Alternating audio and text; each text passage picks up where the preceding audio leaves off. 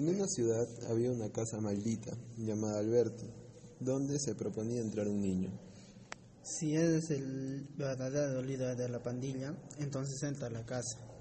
Está bien, entraré, pero para demostrar que no le temo a nada ni a nadie. Entonces Felipe entra a la casa asustado y se da cuenta de que éste estaba en muy mal estado, ya que no, los convivientes ya se habían retirado hace muchos años. ¿Dónde está mi hermano? Sentó a la casa porque le propusimos un reto para ver si era tan valiente como él lo decía.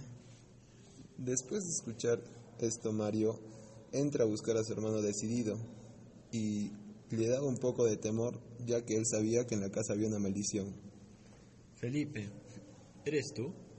Sí, aquí está Antonio.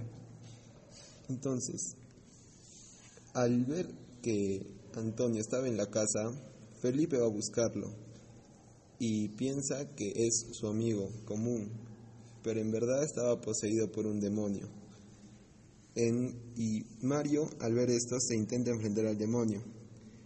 Entonces, el demonio empieza a tener una batalla con los dos hermanos. En esto, su papá llega a la pelea e intenta ayudarlos.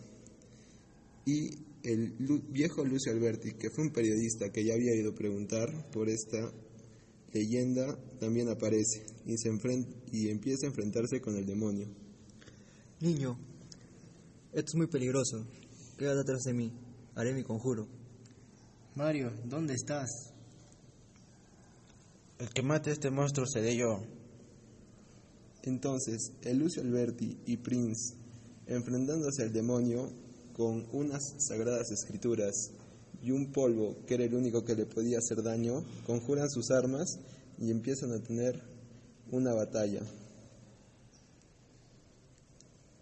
Aquí no habrá ningún testigo. Los mataré a todos.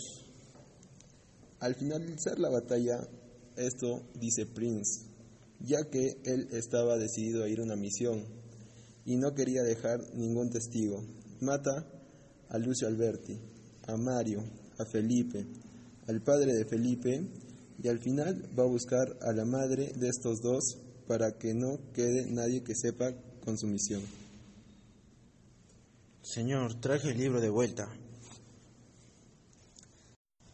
Bien hecho, como siempre, llenando mis expectativas.